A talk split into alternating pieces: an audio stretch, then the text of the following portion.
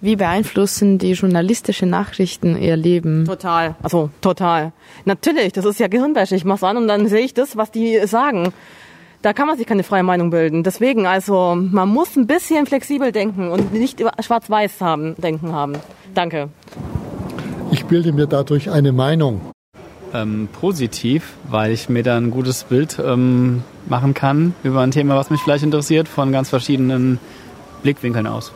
Es macht alles ein bisschen komplizierter und anstrengender, aber ich glaube, das ist gut.